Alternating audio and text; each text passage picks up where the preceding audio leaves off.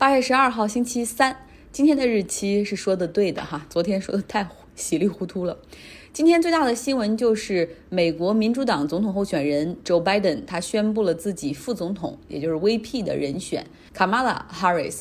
拜登呢选了一句非常谨慎的词儿哈，用在宣布的这个推文上。他说：“Together with you, we are going to beat Trump。”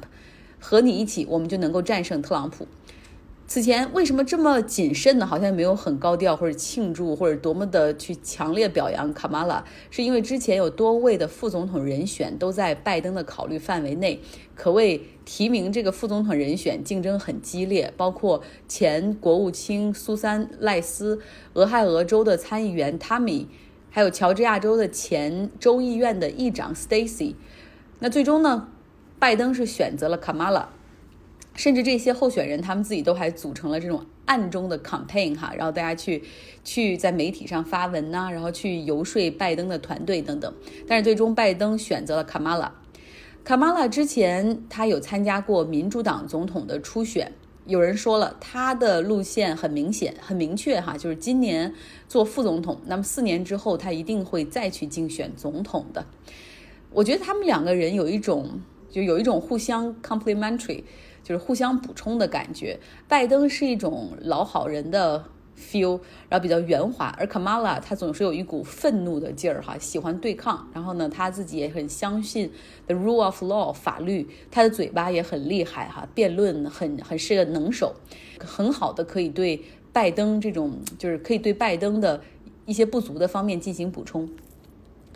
Kamala 她是加州人，今年五十五岁，是黑人女性，目前是参议员。在进入参议院之前，她在加州担任首席检察官，思维非常敏捷，逻辑清晰，擅长演讲和辩论。我真的迫不及待，希望能够赶紧看到，就是总统大选中会有一个环节嘛，叫副总统之间的相互辩论，这个会在十月七号举行。我要看他如何手撕麦克彭斯。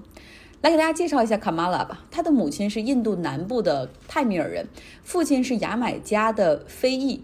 他们这个家庭是一个完全的移民家庭，而且这个移民家庭很高知。他的父亲目前是斯坦福大学经济系的教授，母亲呢是医学博士，在脑癌领域是做科学家哈。然后他的父母是在。U C Berkeley 读书的时候认识的，而那个年代又是美国民权运动开始的那个六十年代，所以 Kamala 就是在这样的一个环境中在 Berkeley 长大。不过在六十年代的时候，即便像 Berkeley 这种比较偏自由派的地方，也还是有呃种族隔离的隐形存在，比如说很多校区就是。同一个人种，比如白人的学校、黑人的学校，它并不是这样流通的。那当时呢，当地为了能够打破这种种族隔离，然后允许那种 busing，就是用大巴车去把有色人种社区里的孩子送到离他们家里更远的这种白人社区去读书。卡马拉，因为他被认定为黑人，所以他从小的时候就，他从小的时候就乘坐大巴车，然后去。百分之九十五都是白人的学校里去学习，奠定了他现在就是会提到很多 racial justice，就是种种族平等啊这方面的改革和和事件。在七岁的时候，他的父母离婚了，他后来跟着自己的母亲前往加拿大度过了中学的岁月。呃，之后呢，回到美国读大学。到了九十年代，他从法学院毕业之后，呃，回到加州。他先是在阿拉米达县担任副检察官之后，在旧金山这个城市做检察官，因为旧金山有很多华人的社区嘛，所以 Kamala Harris 她还有一个中文名字叫做贺锦丽，还挺好听的哈。在旧金山做检察官之后，后来他又参与竞选州检察官，成功当选。他在担任检察官期间，对于很多的性侵犯的案件、虐童案件以及忽视儿童案件进行起诉，并且定罪，任期内也是大力打击犯罪，但是弊端就是他对一些非暴力犯罪进行重判，而且通常这些就是受到重判、遭到重判的人又是黑人和拉丁裔，也加剧了社会这种 racial injustice。另外呢，加州也出现过几起警察枪击黑人的事件，但是当时做检察官的卡梅拉他并没有起诉。所以这也是他污点，好多人就是说，你看你每天都喊着 racial injustice，然后也说自己是来自 black community，然后呢要为更多的这种底层人去争取平等。遇到警察枪击黑人的事件的时候，你只是选择 baby step，就是只只做很小的这口头的谴责，但是甚至要维护考虑维护大局，然后不会去起诉警察。在二零一六年的时候呢，卡马拉他参与竞选参议员，并且成功当选。总体来说，他是一个很有热情、很深思熟虑的人。因为多年做检察官，然后他特别做 research 啊，或者是会把一个东西研究得很透。那他也是一个不失幽默而且很务实的人。来说说他和拜登的关系吧。其实卡马拉和拜登已故的长子是好朋友。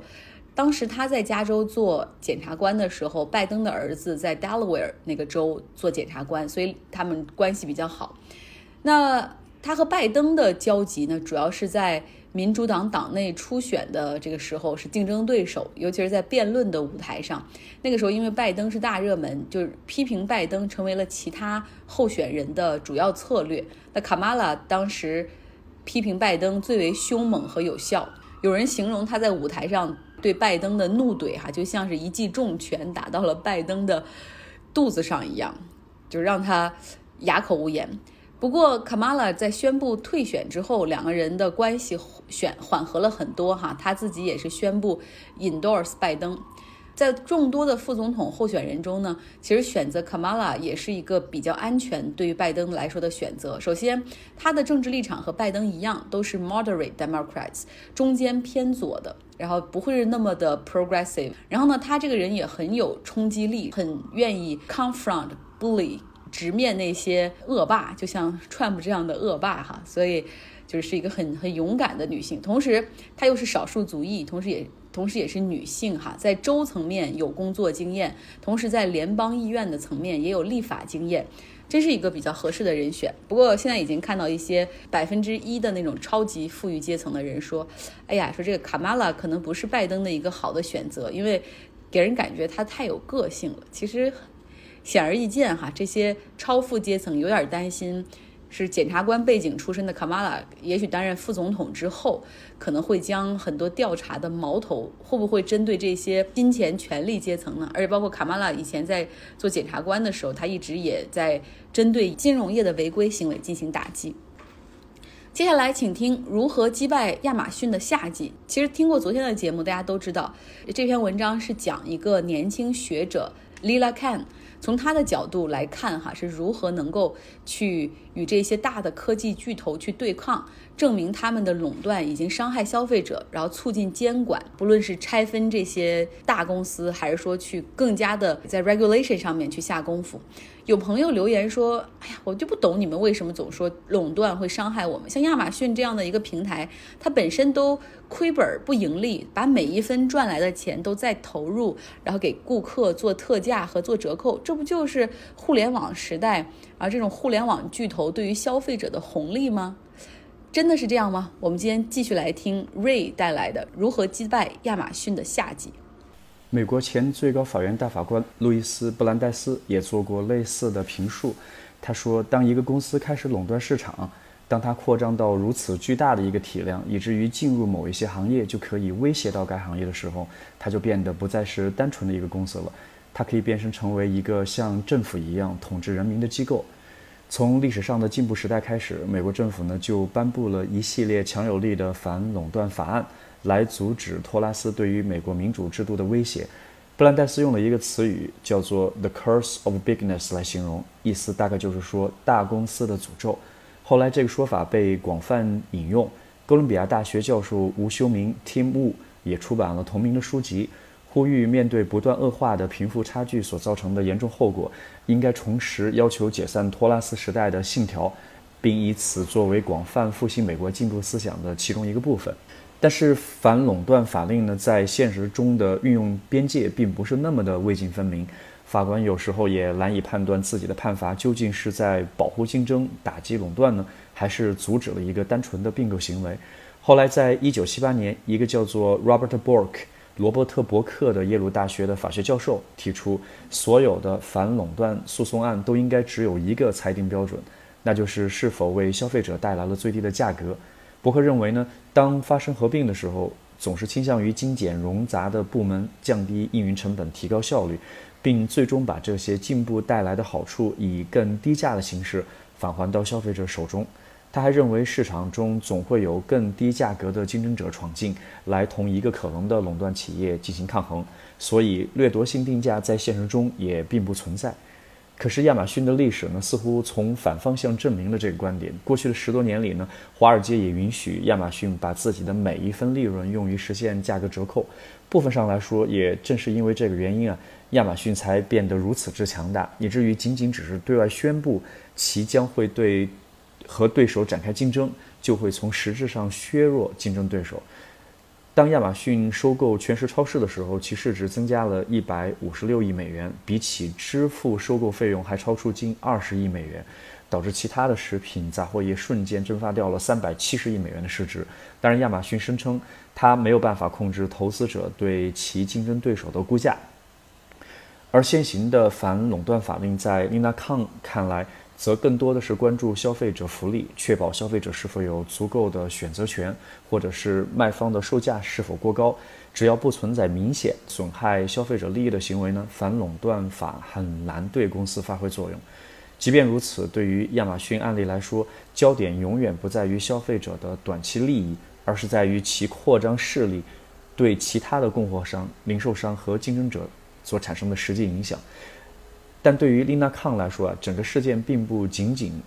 限于一场学术讨论。他自己后来的亲身经历，可以说为他所致力研究的大企业垄断行为的课题呢，提供了一个完美的注脚。二零一七年六月，欧盟给谷歌开出了历史上最大的一个罚单，原因是因为谷歌在搜索结果中将自己的 Shopping Service 排名置于了竞争对手之前，而谷歌为此付出的代价是二十七亿美元。当时 Nina Khan 所供职的开放市场研究所呢，还是新美国基金下的一个反垄断研究项目部门，由 Barry Lin 所带领的这个团队，对于这一判罚结果当然是欢欣鼓舞的。他们乐于看到大型科技企业为垄断行为付出代价。Nina Khan 在当时为这个团队编辑了一条短小的声明，在声明中把谷歌的市场支配力。称之为当今世界竞争政策的制定者所面临的最为艰巨的挑战。几个小时之后，新美国基金的主席 Anne Marie Slaughter 告诉了 Barry Lin。据《纽约时报》报道，当时的谷歌执行总裁 Eric Schmidt 埃里克·施密特读到了 Barry Lin 团队的声明。表示十分的不悦。施密特曾经担任过新美国基金的主席，他本人和谷歌公司呢，在过去的几年间曾经向该基金捐款数百万美元，甚至在新美国基金啊有一个会议室的名字就叫做 Eric Schmidt Ideas Laboratory，埃里克·施密特创意实验室。所以可以看到，大型科技公司的这些掌门人和这些智库研究机构的话是有着非常深的渊源的。几天之后呢，Slaughter 给 Barry Lin 发了一封邮件，告诉他。会将 Open Markets 项目从新美国基金剥离出来，但仍然会对其发展提供资金和人员支持。他在邮件中写道：“开放市场和美国基新美国基金啊，是时候分道扬镳了。”当然，Slaughter 反驳了《纽约时报》的这个报道，后者呢将整个事件描述为美国新美国基金迫于谷歌的压力将开放市场逐出家门。谷歌方面也是一口否认在新美国基金与开放市场决裂上。扮演了任何的角色，更没有威胁说会停止捐赠。而 Slaughter 呢，也只是说开放市场项目在组织结构上和新美国基金兼容会存在一些问题。呃，不管怎样，两个月以后呢，剥离项目的谈判还是以失败告终了。至此，新美国基金和开放市场也正式分道扬镳，成为了两家独立的公司。Lina Kang 原本是打算在通过律师资格考试之后呢，于七月底。重新回到新美国基金工作，但这个计划最终是因为啊刚刚所提到的这个分家的问题给搁置了。于是，Lina Kang 在没有任何薪水酬劳的状态下，一直工作到了八月底，才被由 Barry Lin 后来自立门户的 Open Markets 智库重新聘用。他因此损失掉了一个月的薪水。这是一个真实又充满戏剧性的插曲，充分说明了一个权力巨大的公司可以如何影响在它的轨道范围内运行的所有机构和组织。难怪丽娜康自己啊，最后也不无讽刺地说：“我所经历的一切可以说是 Open Markets 最好的一个概念证明。”这些超级大公司他们很有钱，大家想一想啊，这个随便一天股价上涨，他们的个人财富可以增加一百亿之多。那么大公司随便可以拿一些钱捐给智库，从而去影响政策的建议和制定。那么再比如，他们会资助全球反垄断学会的一些活动，而这个学会呢，会组织不同国家的市场反垄断的人员来进行培训。这个反垄断的全球学会资金就主要来自于这些科技公司。这个学会在二零一九年的时候，在洛杉矶 Hattingtons 那边举行了一次在海边的度假村里的超豪华的顶级培训，有八个国家的反垄断的部门聚在了一起，哈，就是人员呃聚在了一起参加这个培训。这个培训是免费的，除了培训之外，有阳光沙滩，然后很好的酒店的房间以及豪华的自助餐。那背后给这个活动所出钱的公司是谷歌、亚马逊和高通，所以看着外国的这些公司哈，就是他们通过游说的手段，通过给智库或者所谓的 non-profit 捐钱的方式，最终实现了对政策的影响，润物细无声，就很聪明哈。在这边基本上他们不会选择直接去用贿赂的手段去买通官员。俄罗斯总统普京今天宣布，俄罗斯成为了全球第一个国家批准 COVID-19 的疫苗上市。他说自己的女儿已经率先接种了。那在其他国家疫苗还在进行第二阶段和第三阶段的测试的时候，也就是说大概会扩展到三万人的这种志愿者规模去接受疫苗的接种，然后同时来观察是否有负面的作用，哈，去看这个数据。在这个时候，俄罗斯他们的这个疫苗从实验室出来进行人体测试，只是进行了两个月的时间，然后俄罗斯的政府就批准它上市了。是否有足够的数据和足够长的跟踪期来进行观察？这不管了，反正战斗的民族他们就要抢一个第一。他们把这款疫苗的名字命名为斯普尼克，与他们发射的全球第一个人造卫星同名。俄罗斯的卫生部表示说，疫苗会优先向医护人员和老年群体，然后来进行接种。同时，在今年十月份的时候，到了下半年的时候，这个疫苗有可能大规模的生产。那俄罗斯可能从十月份开始，大量的就是进行大规模的疫苗接种工作，所有的费用都会由国家来负担。结尾安利一个，最近我看到了一个比较好的广告，是耐克，他最近新推出了一个一分半的广告，是关于疫情、关于种族平等的融合在一起的一个广告。他们大概用了四千个小时的体育比赛和训练素材做出了这个广告，大获好评，因为它主要体现的那个主旨就是，只要我们能够团结在一起，就没有什么可以阻挡我们。这个视频我传到了今天的微信推送中，大家想看的话，找到在微信上找到我张奥同学就可以看到了。好了，今天的节目就是这样，大家周三愉快。